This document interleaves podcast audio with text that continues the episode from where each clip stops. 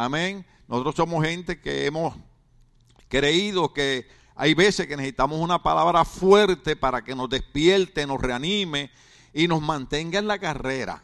Amén. Gloria al nombre del Señor. Cuando yo estaba en el ejército tomando el training o el entrenamiento, debo decir, ¿verdad? Que uno habla un montón de idiomas rarísimos. Eh, yo pensaba que los agentes eran malos. Entonces, cuando tuve la oportunidad de hablar con ellos en privado, me di cuenta que no eran malos, sino que todo lo contrario era que ellos eran fuertes porque ellos querían que yo fuera un buen soldado para que cuando yo estuviera en la guerra, mi vida fuera salvada. Entonces, eso es lo que hace el pastor. El pastor a veces trae mensajes que de momento usted dice, ah, pero el pastor no debió haber dicho eso, ah, de la manera que lo dijo. Lo que estamos haciendo es tratar de entrenarlos para que su vida sea salvada en tiempos de guerra, que son los tiempos que estamos viviendo. Amén. Me quedan dos minutos y medio. Habíamos hablado de lo que había escrito la, doctora Caroline Leaf eh, eh, en ciertas eh, expresiones que ella hizo de, de un libro muy bueno que ella escribió. Entonces ahí nos habíamos quedado, entonces le doy de atrás para adelante para que, para que recuerden. Dice, hemos vivido bajo un mito llamado los genes. O sea, ¿se acuerda que, los doctores dicen, no, tú eres alcohólico y drogadicto porque tu papá era alcohólico y drogadicto? Entonces ella sigue pasando así y dice, eres alcohólico, estás deprimido o batallas con problemas de aprendizaje porque tienes el gen del alcoholismo o de la depresión o de los problemas de aprendizaje o de lo que sea. Los genes pueden crear, ¿están aquí todavía? Un ambiente dentro de nosotros en el cual puede ser un problema que pueda crecer, una predisposición, pero no produce el problema. Lo producimos nosotros a través de nuestras decisiones. Diga, nuestras decisiones. O sea, lo que está diciendo es que nosotros tenemos la costumbre de culpar a nuestros tatarabuelos, nuestros bisabuelos, nuestros padres, nuestros hermanos, porque ellos eran alcohólicos, eran drogadictos, entonces yo soy lo mismo por culpa de ellos. No, hay una predisposición. Una predisposición lo que significa es que yo estoy expuesto a ese problema y podría seguir ese patrón, pero no estoy obligado a seguir ese patrón. Yo puedo tomar la decisión de cambiar el patrón. Por ejemplo, si mi padre era un alcohólico, mi hermano era un drogadicto, yo estoy expuesto y podría ser un alcohólico, podría ser un drogadicto, pero yo tengo la capacidad, la inteligencia, los cinco sentidos que Dios nos creó a su imagen y su semejanza para decir, ellos fueron alcohólicos, fueron drogadictos, pero yo no tengo que serlo.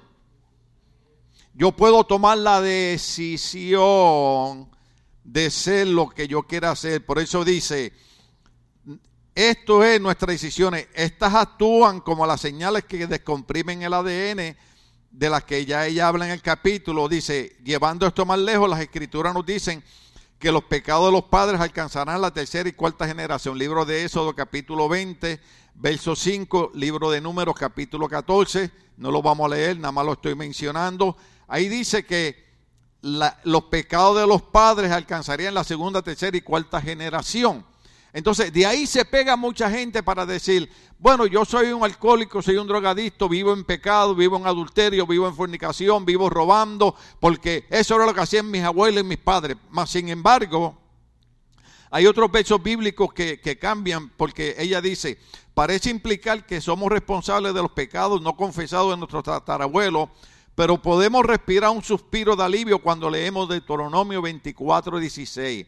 Ese fue el que leímos el domingo pasado, Deuteronomio 24, 16, que dice, no se dará muerte a los padres por la culpa de los hijos, ni se dará muerte a los hijos por la culpa de los padres. Cada uno morirá por su propio. ¿Qué quiere decir? Que mi padre será responsable de lo que él hizo y yo seré responsable de lo que yo haga. Es más fácil. ¿Se acuerdan? Ustedes son más teólogos que yo, ustedes leen más Biblia que yo, me quedan 30 segundos.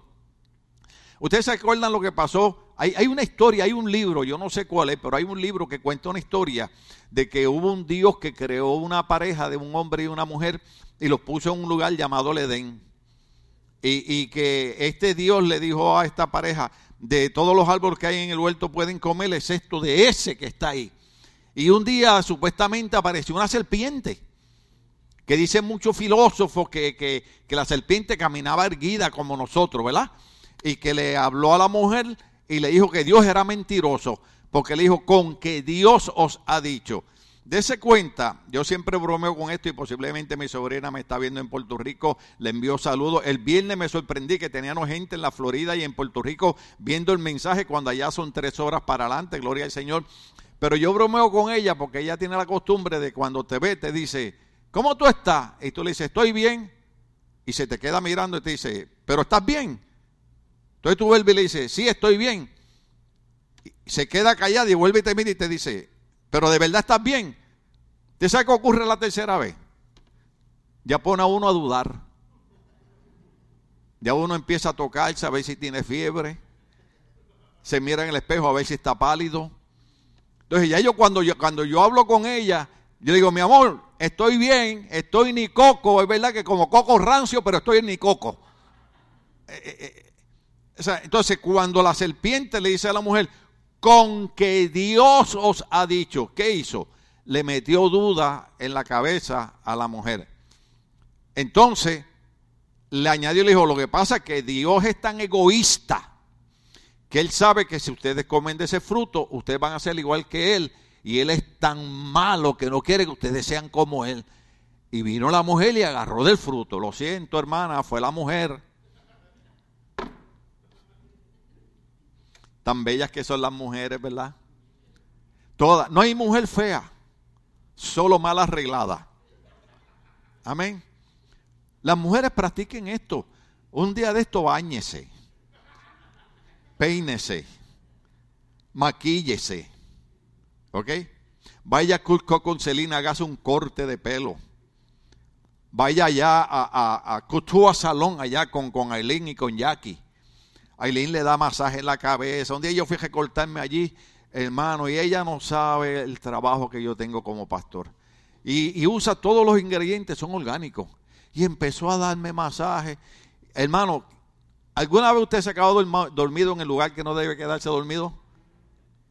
Y el problema no es ese, usted empieza a roncar. Y ella da, y yo.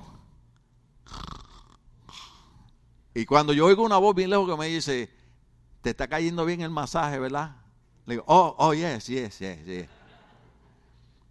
Y si usted tiene problemas de pata de gallo, de gallina, hable con Jackie. Jackie da unos tratamientos que le quitan 20 años a uno de encima. Yo mañana voy para tratamiento con ella. Yo voy para Florida como un nene de 15 años, con todo y huracán. Entonces, ¿qué ocurre? Que él viene y le le pone eso, entonces ella empieza a dudar, toma del fruto y no se muere. Lo que ella no entendió, perdónenme las hermanas, estoy hablando ahora de personas, que era tan ignorante que pensó que la muerte iba a ser instantánea y física. Lo que ella no entendió era que Dios se refería a una muerte espiritual donde ella iba a crear una separación entre Dios y la creación de Él. Entonces viene el hombre que yo no sé dónde él andaba. ¿Dónde están los esposos? ¿Ah? Ay, pastor, yo quiero hablar con usted porque es que esta mujer mía, es que es para aquí, para acá. Le digo, ¿cuántas veces tú sacas a tu esposa a pasear? ¿Cuántas veces tú compartes con ella? ¿Cuántas veces te sientas en la sala con ella a ver una película? ¿Cuántas veces? Oh, pastor, no la había visto desde ese punto de vista. Pues mejor es que lo veas, papá. Al punto que los quiero llevar es este. Viene el hombre, come del fruto, no se muere, se le abren los ojos y se mira y dice, estamos desnudos. Ahora no, ahora eso es normal, la gente camina desnuda en la calle prácticamente, ¿no? Pero en aquel entonces, estamos desnudos. Entonces Dios los empieza a llamar. Adán, Adán, qué malo es cuando Dios te llama, ¿verdad? Yo recuerdo en mi iglesia en Puerto Rico cuando venían hombres y mujeres que el pastor le invitaba, que eran profetas de estos, eh, aquellos tiempos que eran profetas, ¿verdad? Ahora hay un montón de charlatanes, ¿no? Pero eh, eh, en aquellos tiempos aquel profeta te, decía el nombre, la dirección el lugar donde tú vivías y todo. Entonces, de, de, 100 hermanos llegaban cuatro. ¿Por qué sería? Entonces, cuando Dios lo empieza a llamar, aquí estoy, Señor, pero ¿dónde estás? Dios sabía dónde estaba. Pero Dios quería tratar de hacerle realizar algo que es lo que yo quiero que ustedes realicen.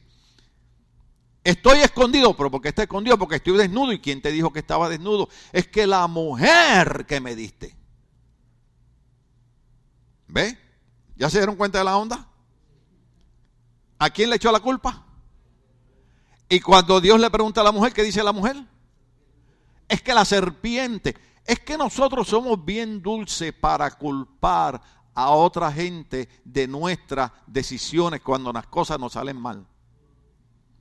¿Cuántas veces los padres se eleva el corazón, a veces hasta lloran y le dicen a la hija y le dicen al hijo, no hagas esto, no camines con fulano, no camines con fulana, que esto, lo, ah, es que está tan viejo, tan fuera de onda, well, de, de, we are de, ahí viene la plaga. No.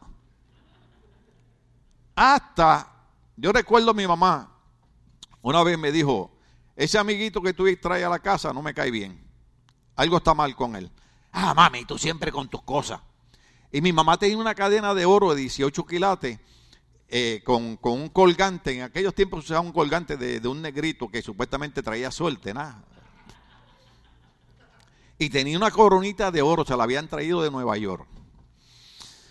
Hermano, mi mamá tenía una copita de cristal y ahí tenía sus prendas y yo voy con mi amigo a mi casa y comemos pan y esas cosas y la cadena se desaparece.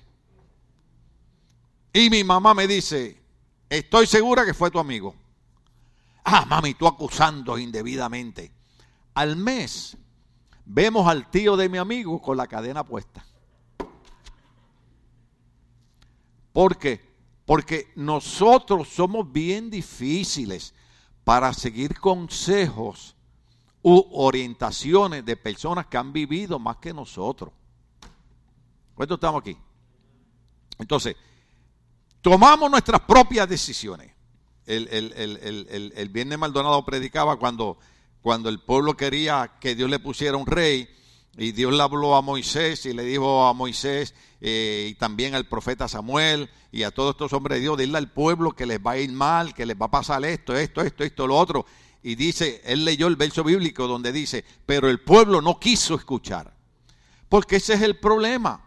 No queremos escuchar la orientación de Dios, no queremos escuchar el consejo de Dios, pero sí queremos culpar a la gente por los errores que nos ocurren cuando tomamos nuestras propias decisiones. Entonces, eh, eh, la Biblia dice que los padres darán cuenta por sus pecados y los hijos darán cuenta por sus pecados. También está en Ezequiel 18, 19 al 20. Ese sí tenemos que leerlo. Ezequiel 18, 19 al 20.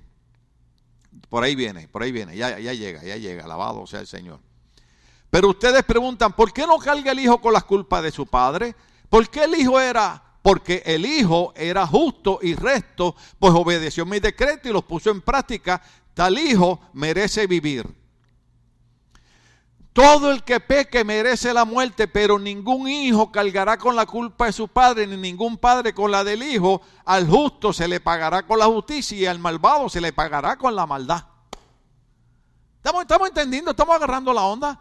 Yo me quiero sentar, me quiero quedar sentado porque es, discriminación que ustedes estén sentados de pie. ¿Usted ve lo que dice ese verso? ¿Vieron lo que le leímos al principio? ¿Usted ve lo que dice ese verso?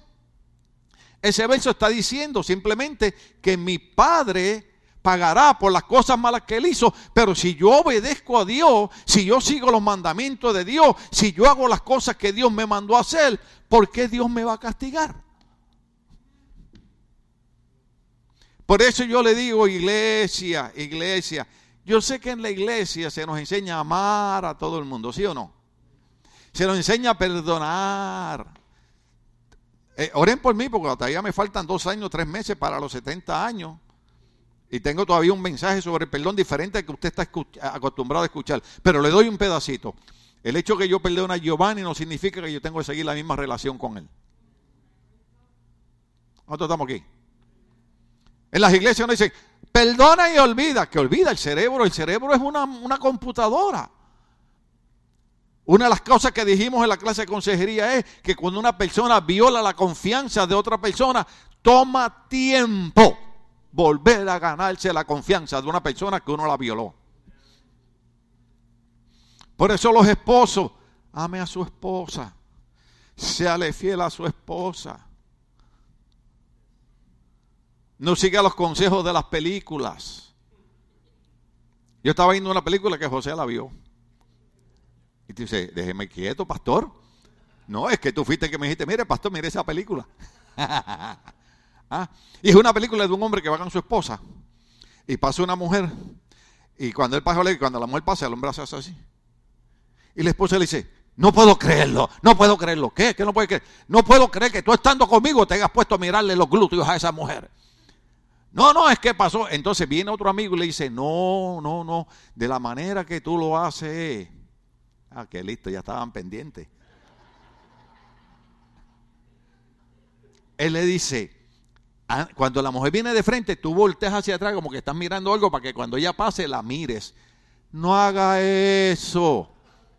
Sea respetuoso con su esposa, porque si usted le falta respeto a su esposa y le es infiel a su esposa, va a tomar tiempo ganarse la confianza de su esposa. Y no le eche la culpa a la manera que las mujeres se visten. Job dijo, he hecho un pacto con mis ojos para no pecar en contra de ti. A mí no me importa cómo se viste una mujer. A mí me importa cómo yo mire a una mujer. Yo puedo mirar a una mujer y decir, qué elegante se ve, qué guapa se ve, qué bonito te queda el peinado. Pero hay otras maneras que los hombres se expresan. ¿Ah? Entonces, si yo obedezco los mandamientos de Dios y yo le soy fiel a mi esposa, si yo trato bien a mi esposa, si yo honro a mi esposa, si yo honro a mis hijos, si yo honro a mis papás, honra a tu padre y a tu madre para que los días de tu vida en la tierra se alarguen. Porque estamos en los tiempos en que la Biblia dice que llegarán días en que los hijos serán desobedientes a los padres. No sé yo un amén, pero yo lo voy a decir amén. ¿Ah? Ahora los pajaritos le quieren disparar a las escopetas. Yo le contestaba a mi mamá y la boca me quedaba virada dos, semanas.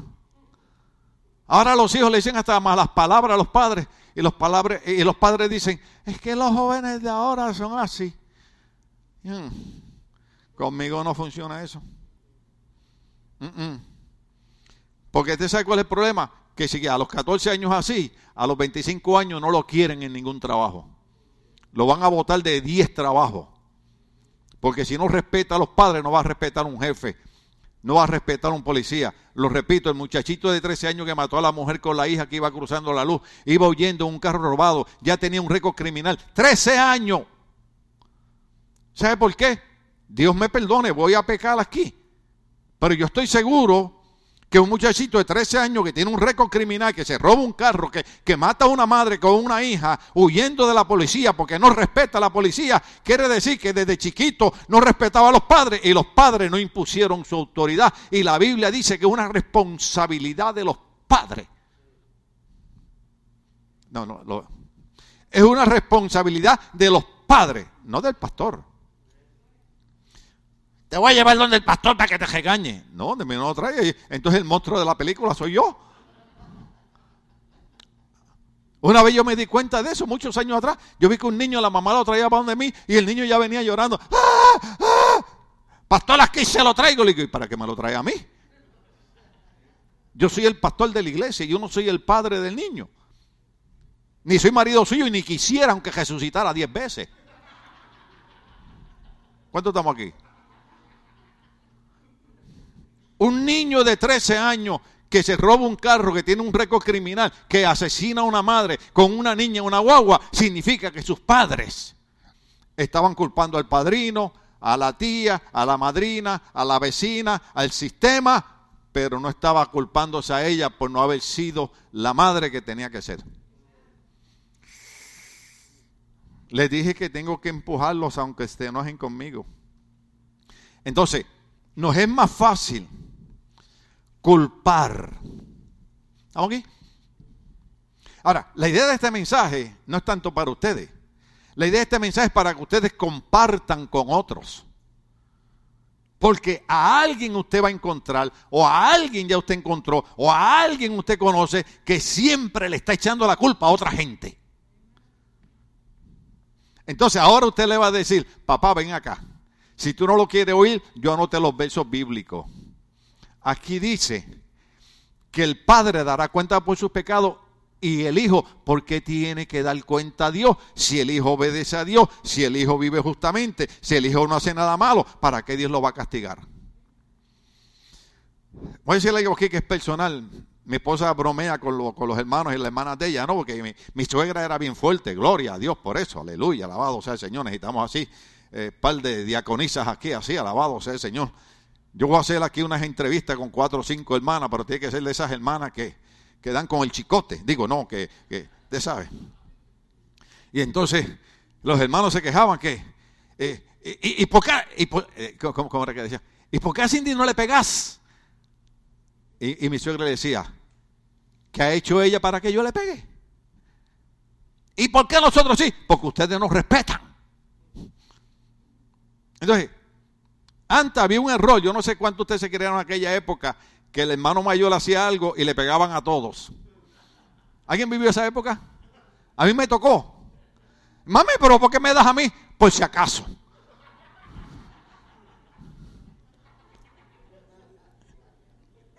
Entonces, eso me recuerda al ejército, porque en el ejército un soldado hacía algo malo y nos castigaban a todos.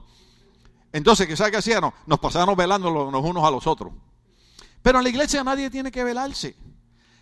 La gente me critica a mí porque dice, ay, que el pastor no anda detrás de mí. Pero es que, es que yo no soy policía ni detective. Tú tienes una conciencia. ¿Cuántos tienen conciencia aquí? ¿Cuántos saben que existe el Espíritu Santo? ¿Cuántos saben que hay, momentos que usted va a hacer algo y siente algo en su mente que le dice, no lo hagas? Nadie tiene que velarlo. Mi esposa no me tiene que velar a mí. Yo no tengo que velar a mi esposa. Porque, ¿para qué Dios va a castigar a la persona que obedece sus mandamientos? ¿Cuántos están agarrando la onda? Lo que estamos explicando es que basados en estos libros de Autonomio, libro de Números, Ezequiel, la Biblia dice que cada persona es responsable de sus propias decisiones.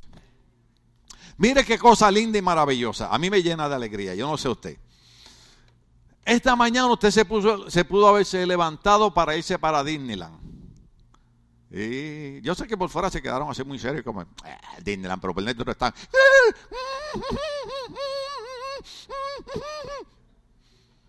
Todo el que sale de Disneyland a las 12 de la noche.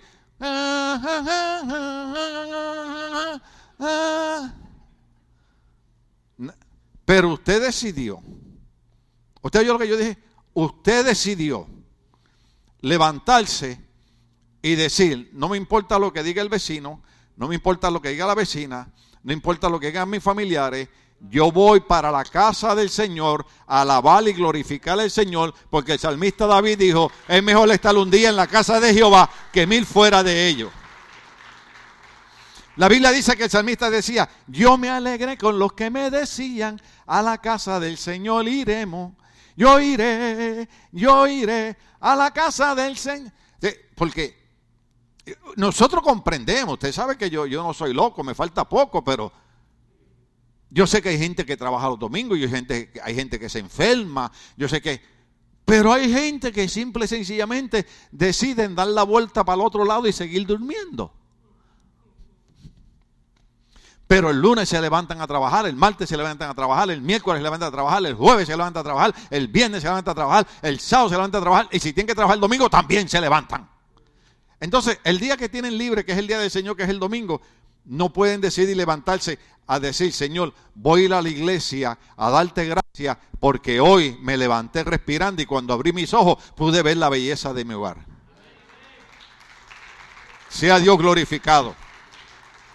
Esta parte es bien difícil, porque la juventud de ahora, perdónenme los jóvenes, la juventud de ahora, y, estoy, estoy dándole terapia psicológica ahora. Les voy a cobrar cuando salga.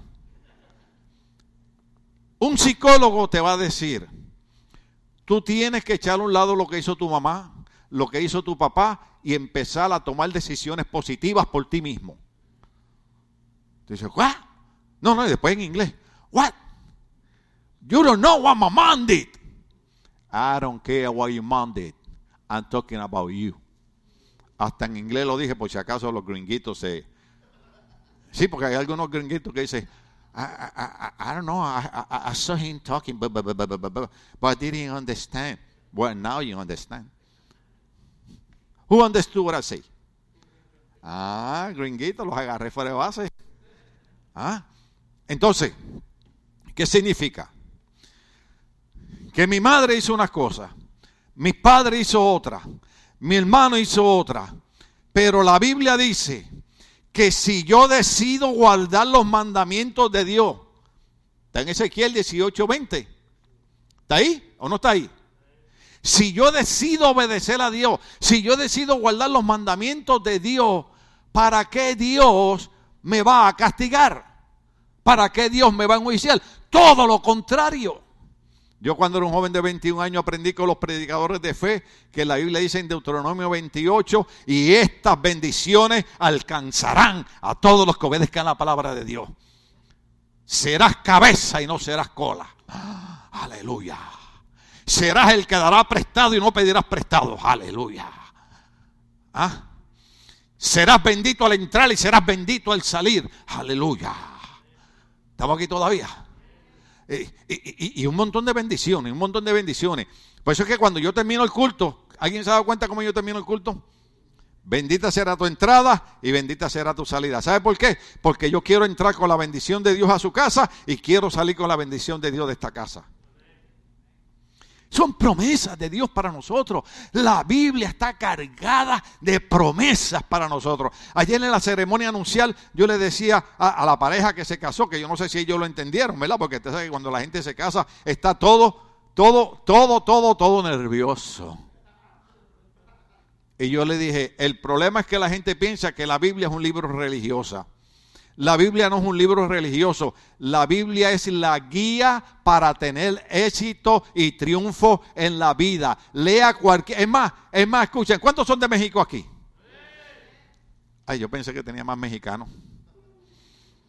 Usted, usted pregunta en otro lugar, ¿cuántos son boricuas aquí? Todo el mundo, yo, yo soy boricua, para que tú lo sepas. Qué bonita bandera, qué bonita.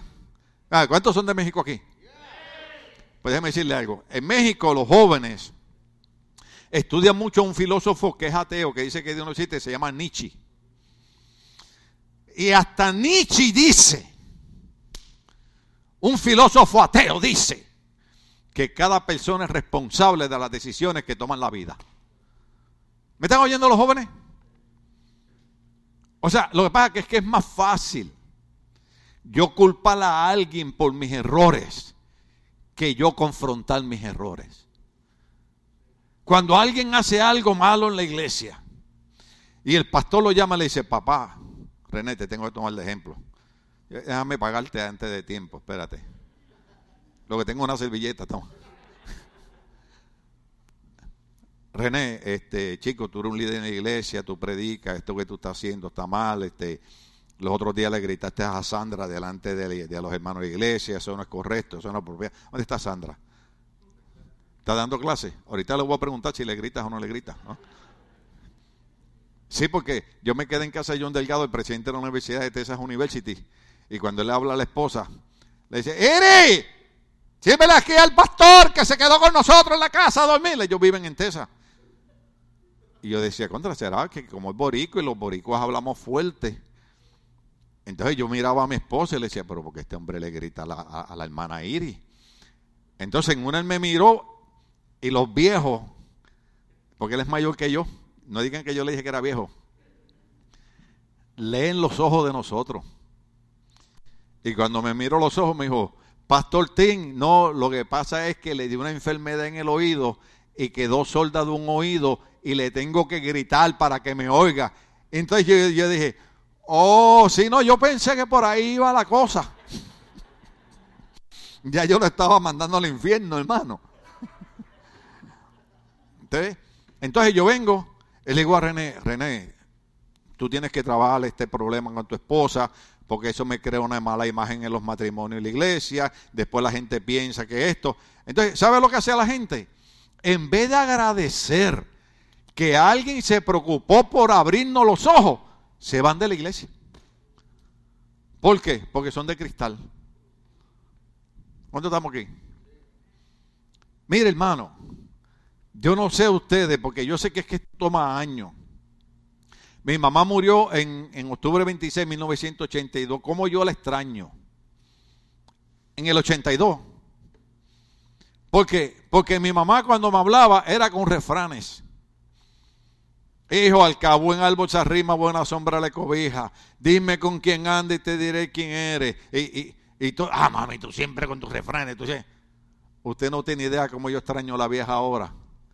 Porque todo el tiempo ella tenía razón. ¿Cuánto estamos aquí? Una vez que yo, me compré una motocicleta. Óigame, los ibos canibos que están aquí. Porque cuando yo estuve en la universidad, aprendí a correr motocicleta y para economizar gasolina, yo tuve tres.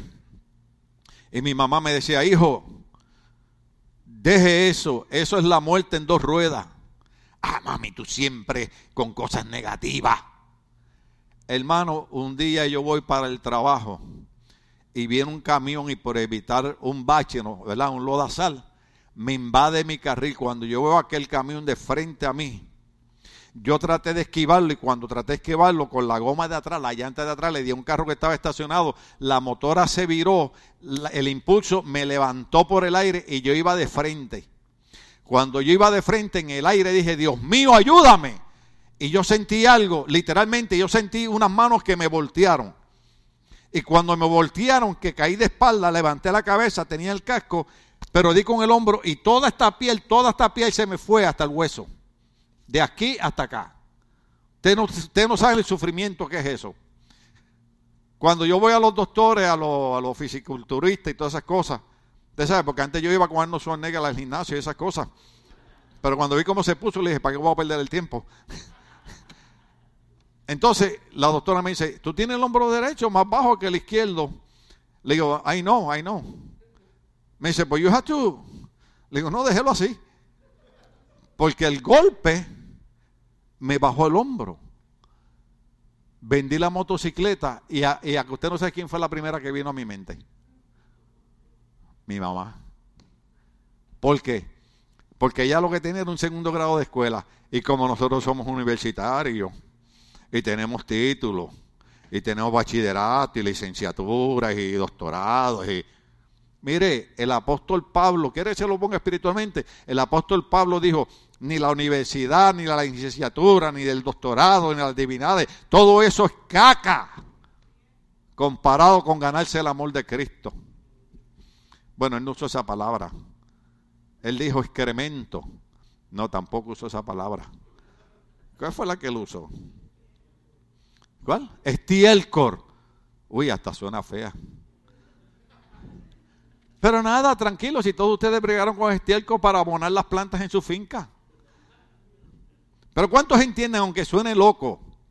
¿Cuántos entienden que para Pablo era importante estudiar? Para Pablo era importante ser un hombre que estudiara teología, porque en esta época hay que estudiar. Los jóvenes tienen que estudiar, los jóvenes tienen que sacar su licenciatura, su bachillerato, su doctorado, tienen que estudiar, pero eso no significa que saben más que nadie. Porque hay viejitos que no tienen ni un segundo grado y cuando te hablan la sabiduría que sale por su boca sorprende a uno.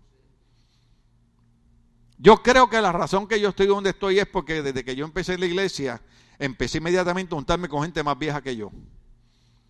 Yo decía, yo quiero acercarme a aquel viejito que siempre está orando. Y aquel viejito que siempre está leyendo la Biblia. Y mi pastor, como dijo el hermano que pregó el viernes, que lo que él leía un beso, usted sabe que yo bromeo con eso, daba tiempo a ir a la licua, tomarse un refresco, comerse un bizcocho y regresar al culto, todavía le estaba leyendo el beso bíblico. Pero era un hombre de Dios. Cada vez que yo iba a reclamarle algo, me decía, vaya a orar. Y me enseñó a orar. Y yo decía, pero este hombre no tiene paciencia. Este... ¿Se sabe lo que él me enseñó? Que en la vida la primera solución es la última que buscamos. La primera solución ante los problemas es doblar rodillas y decirle al Señor, Señor, necesito tu ayuda. Eso es lo último que hacemos.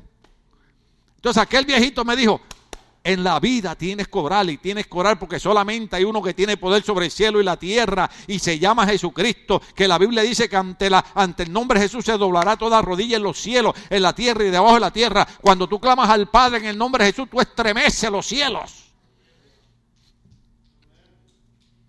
Y los jóvenes tienen que aprender eso. Los jóvenes dicen, ah, mi papá yo he escuchado jóvenes que a mí me dan ganas de darle un puño, pero no puedo hacerlo, no puedo hacerlo, a menos que los papás me den permiso, denme permiso. Oh, my, my pa is stupid. Le digo, what, what? You say about you, what? You, hear right? You say that your dad is stupid? Yeah, he don't have school. He don't have school. ¿Tú sabes por qué tu papá no tiene escuela? Porque tu papá tuvo que estar casi seis meses cruzando por unos montes. ¿Se acuerdan aquellos años cuando había que cruzar por los montes? Ahora no, ahora los carteles cobran 18 mil dólares por cruzar las personas. Yo voy a dejar el pastorado, hermano.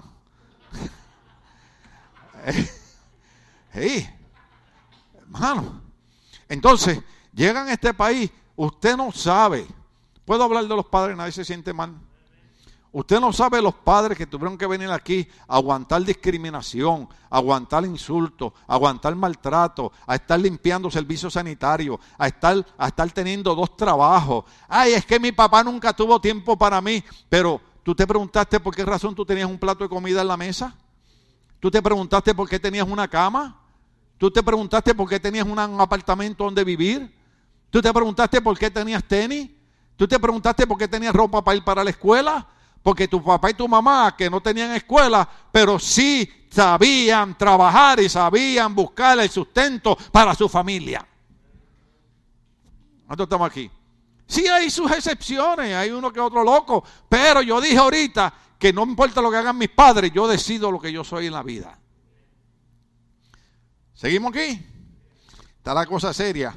Entonces yo les prometí que iba a terminar y ya terminé que esta es la última parte del mensaje.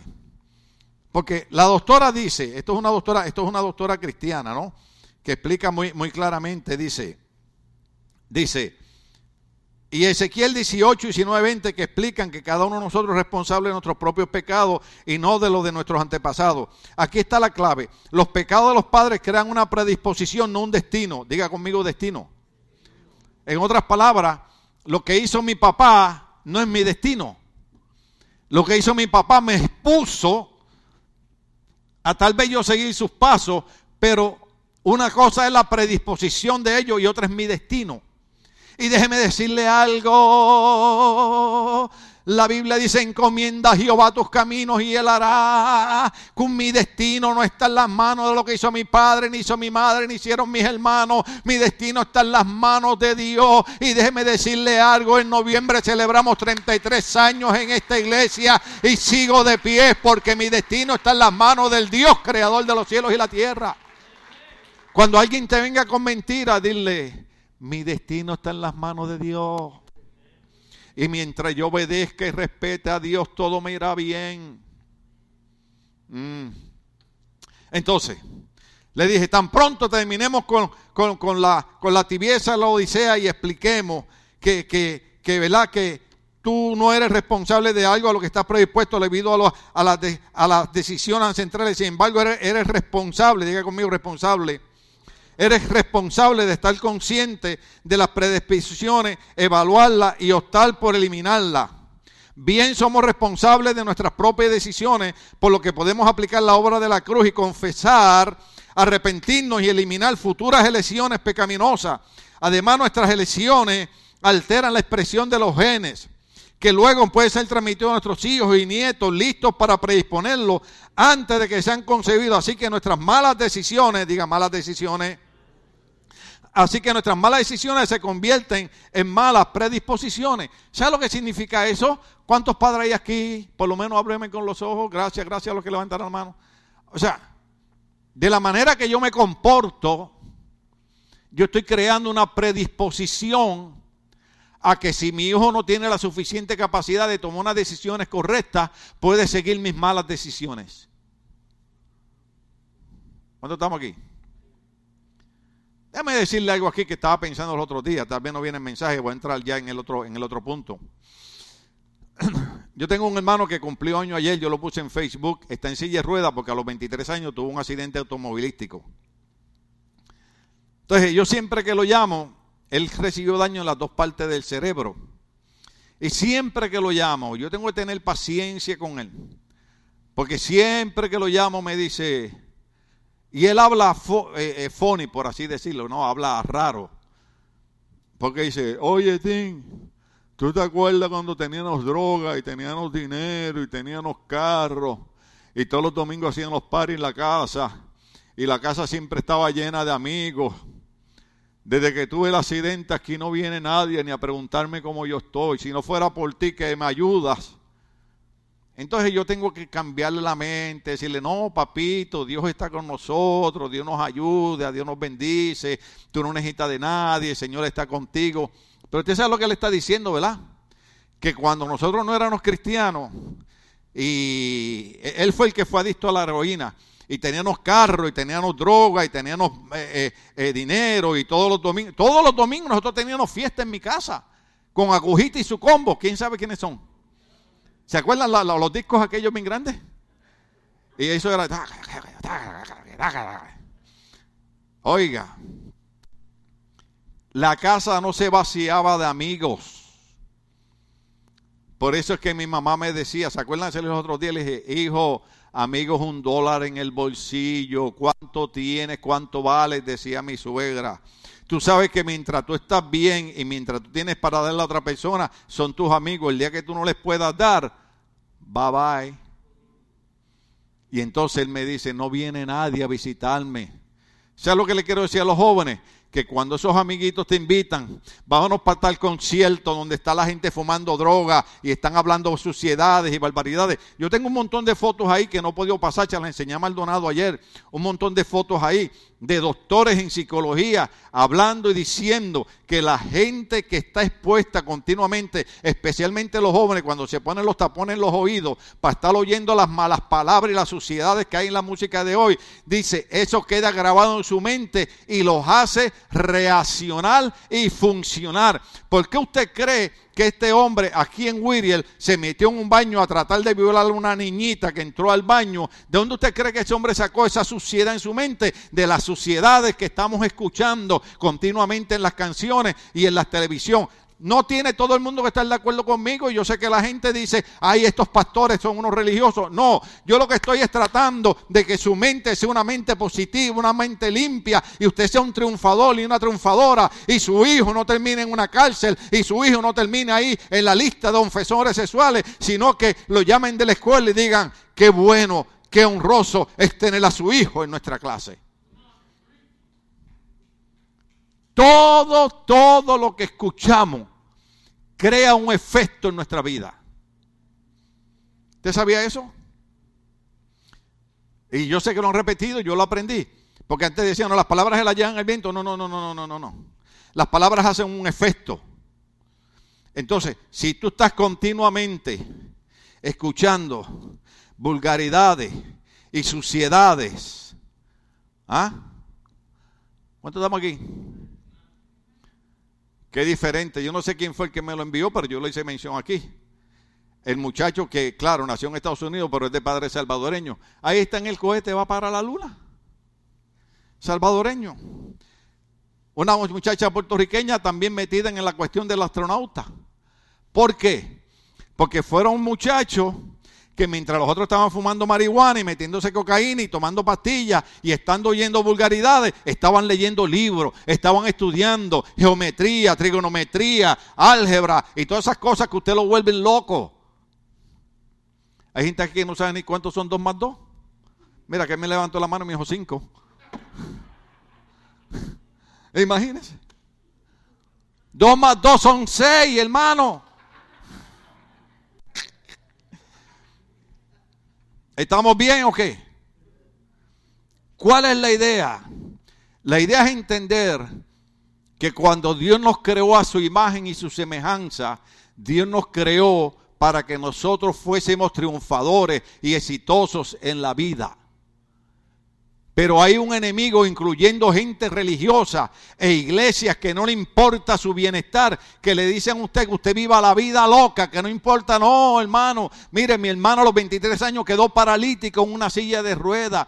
Hay gente que han quedado viviendo con una máquina. ¿Sabe por qué? Porque no siguieron consejos de la gente vieja. Déjame decirte algo, yo empecé en la iglesia a los 18 años. ¿Sabe cuánto tengo? Le voy a decir la verdad, tengo 67, septiembre, octubre, noviembre, en noviembre cumplo años, me faltan dos años y dos meses para los 70, ya los estoy, les estoy diciendo para que vendan las latas y las botellas y todas esas cosas.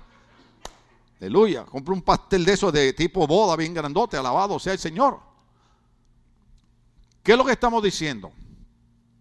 Que yo he llegado aquí por dos cosas, siguiendo consejos de viejitos y obedeciendo a la palabra de Dios, porque yo entendí que Dios lo que quería para mí era que yo fuese exitoso en la vida.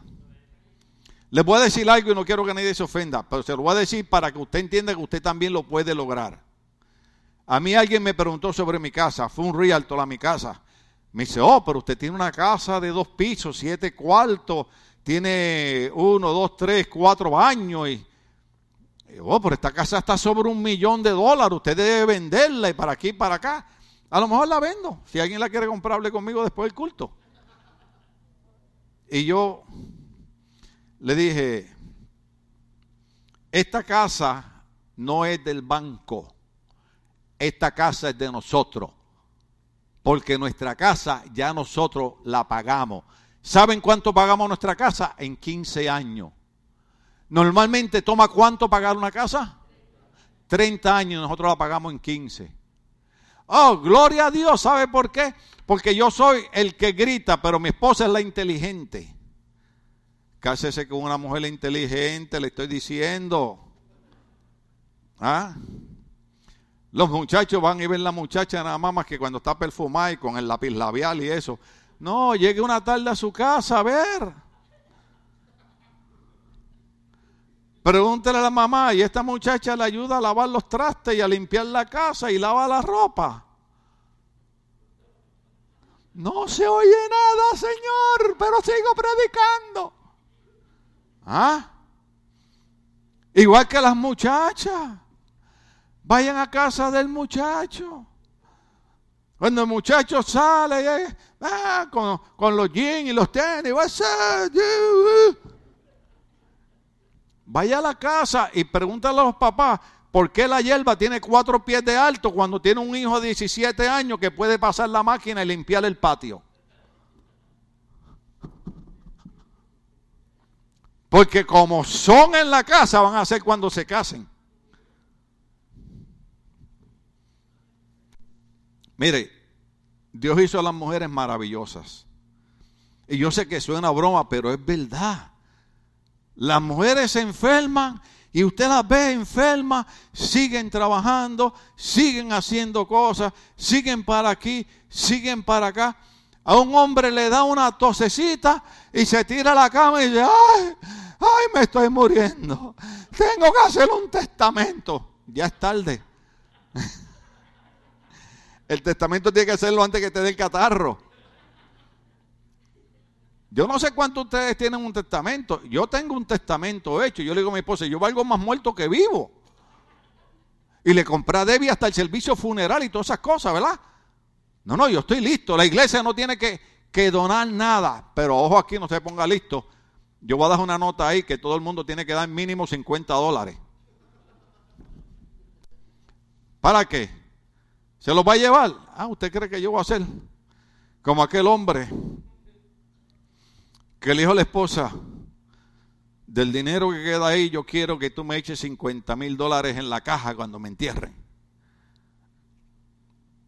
Y la mujer llorando, ¡ay! Tanto que yo la amaba. Y la mujer le, y una amiga le dice a la mujer, le dice, oye, ¿y tú le echaste los 50 mil dólares? Y ella dice, pues claro, si él me lo pidió. ¿De verdad le echaste los 50 mil dólares? Sí, le hice un cheque. ah, lo agarraron, ¿verdad? Les tomó un par de segundos, pero lo agarraron. A ver dónde va a cambiar el cheque el hombre. Le digo que las mujeres son maravillosas. Son inteligentes, son listas. Entonces mi esposa, mire, continuamente buscaba y cuando bajaban los intereses y cuando esto, vamos para el banco, vamos a refinanciar, vamos a esto, vamos a lo otro. Y en 15 años pagamos la casa. ¿Qué quiere decir eso? Nosotros no somos mejores que ustedes. Nosotros somos hijos de Dios como son ustedes. Lo que pasa es que supimos pensar. Hay gente que malgasta dinero innecesariamente y compra cosas que no necesita. No hay día que hay que salir a divertirse. ¿Me entiendes? Yo siempre bromeo con Disneyland porque es lo más cerca que está. Pero la cuestión es que llevo como 10 veces diciéndolo y nadie se deja tocar el corazón. Yo digo, si usted me paga la entrada, yo voy, pero alguien me dijo, pastor, es que ahora está 191 la entrada. Y le digo, contra, ¿tú no crees que yo valgo 191 dólares la entrada a Disneyland? Tanto que te bendigo. Es más, le digo, hasta me voy en ayuno para que no me tengas que comprar la comida. No, no, no, si el problema no es ir a Disneyland, ni la... No, no, no, se puede ir y gozarse y disfrútese. Es más, yo, yo, yo he ido, yo he ido y me he puesto hasta el gorro de Mickey Mouse. Y camino como él y todo, hermano. No, no, si ese no es el problema. El problema es que a veces no tenemos dinero para pagar una deuda y vamos y lo gastamos en Disneyland. Usted va a Disneyland cuando usted tiene dinero extra. ¿Ve? O hace un esfuerzo para llevar los nenes cuando están chiquitos, que es cuando pueden disfrutar Disneyland. Amén. A mí me llevaron, la última vez que me llevaron a Disneyland fue este, hace tres años, dos años, ¿verdad? Me llevaron a Disneyland. Y yo estoy baratado con la espalda y yo veía a los viejitos en las sillitas esas de rueda eléctrica. Y yo con ganas de empujar a un viejito y quitarle la silla esa, pero usted sabe. Oiga, y me montan en un juego. Usted se ha montado en esos juegos que, que, la silla está ahí quieta, porque la silla lo que sé que nada más se mueve para adelante, pero le ponen una, una película al frente y usted cree que está viajando Oye, hermano, yo creía que yo iba en una nave de los monstruos esos que salieron nuevos. Y la nave así, así, bajaba así, y la silla así, así. Y, en una, eh, la, máquina parece que va a chocar con el agua. Y el agua salta, eh, hermano, y tienen unos chorritos de agua que le echan agua a uno. Yo casi me muero. Cuando salí de allí vi que todo el tiempo estaba sentado en una silla. Pero así funciona la mente. ¿Ve? Por eso usted cuando se mira en el espejo se dice que guapo estoy, qué lindo soy. Soy la admiración del pueblo. No importa cuán cuadrado esté, pero véase así. Amén. Sea Dios glorificado. La iglesia de la Odisea estaba tibia cuando Dios quería que fuera una iglesia, ¿se acuerda la promesa que le hizo al final? Dios quería que fuera una iglesia exitosa. La voluntad de Dios que el Ministerio Bautista Logo sea una iglesia exitosa, espiritualmente, físicamente, a nivel de trabajo, familiarmente, matrimonialmente, con los hijos. Dios quiere el éxito para tu vida. Eso es lo que Dios quiere para ti. Pero nosotros tenemos que, entrar en onda. ¿Ve? Repito el verso, ¿para qué voy a castigar al hijo si el hijo está obedeciendo mis leyes? Entonces, Señor, ¿por qué tú bendices a fulano? ¿Por qué le abres puertas? ¿Por qué le das buenos trabajos? ¿Por qué tiene una buena esposa? ¿Por qué tiene buenos hijos? Ah, porque obedece la palabra de Dios. Todo el que obedece la palabra de Dios triunfa en la vida. ¿Usted no se ha dado cuenta que toda la guerra a nivel de gobierno es eliminar la palabra de Dios? Mire, a nosotros predicando en Facebook nos han cortado palabras. Hace como un mes pusieron en Facebook que iban a eliminar la cuestión de las canciones que daban la gloria a Jesucristo. Ahora usted ve y ve cuánta bandera existe, menos la bandera cristiana.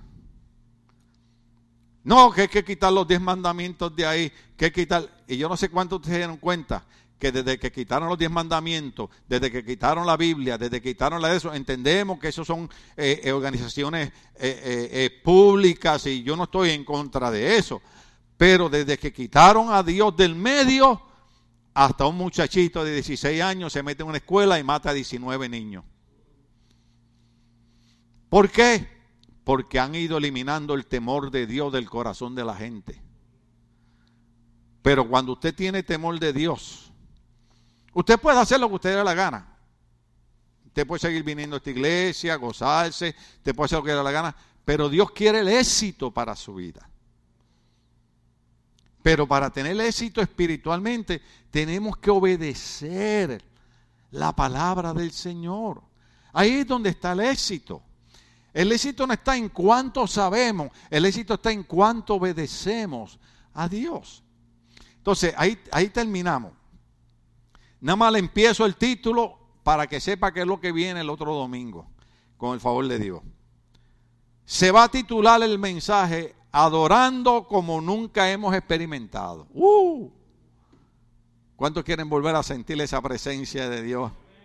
Quiero volver a adorar como antes, con el corazón, con el corazón. Entonces, dice la Biblia, Apocalipsis capítulo 4, verso 1 al 11. Ahí nada más lo empezamos y seguimos el otro, el otro domingo. Esa parte es bien, bien, bien importante porque, porque ahí, ahí nos habla Apocalipsis capítulo 4, verso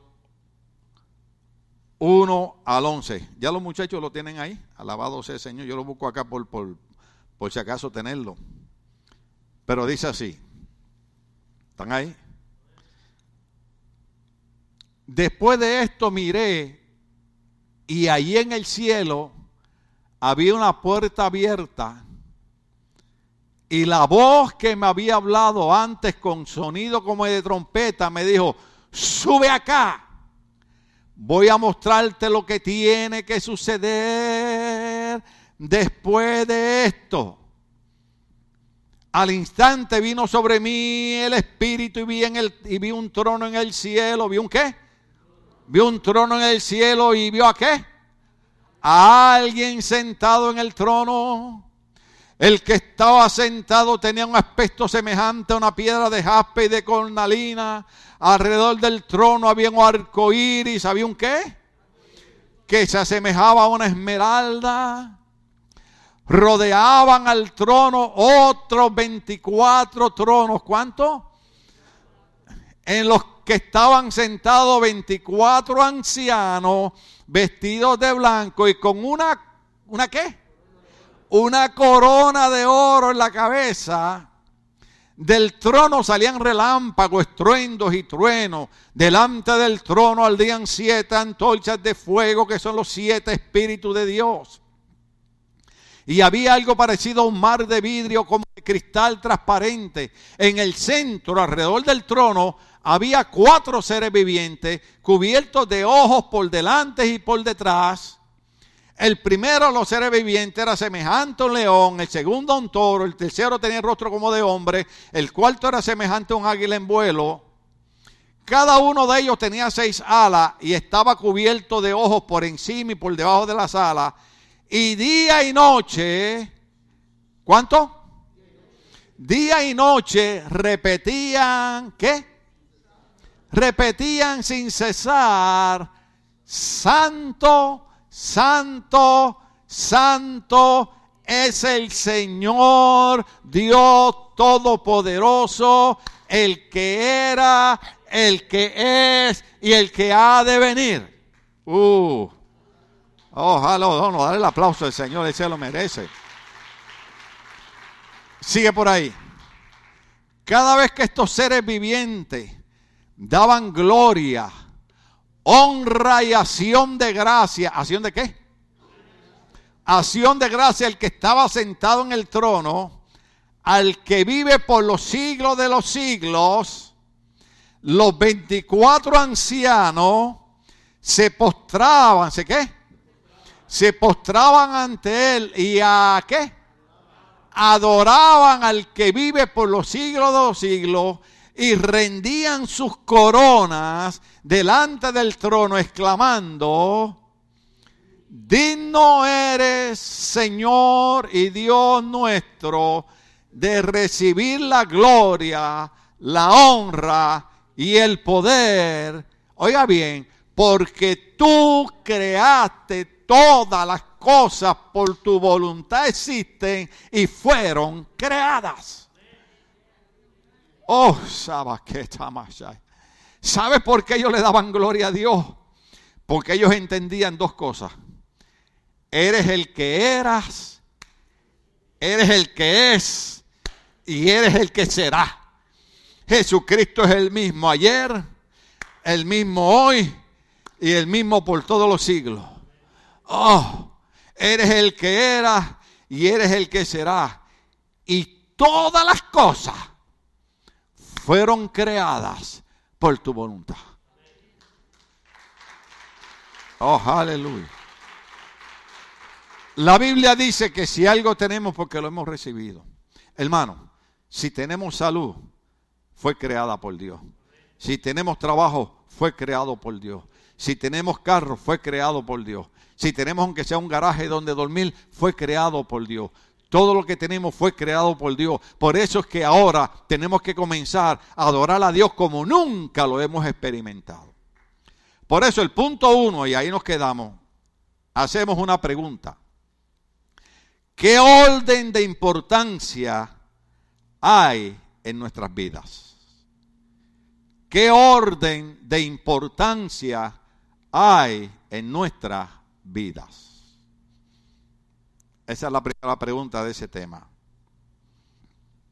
Número, punto número dos, esa pregunta se la dejo para el otro domingo. Punto número dos dice, la iglesia está en el cielo.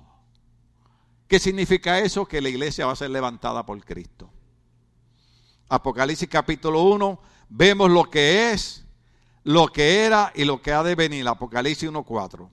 En Apocalipsis capítulo 2 y 3 vemos las cosas que son, la condición actual de las siete iglesias. Ahora comenzaremos a ver las cosas que van a ocurrir, incluyendo la gran tribulación que culminará con el regreso de Cristo. La escena cambia de la tierra al cielo, Apocalipsis 4.1, hasta Apocalipsis capítulo 5.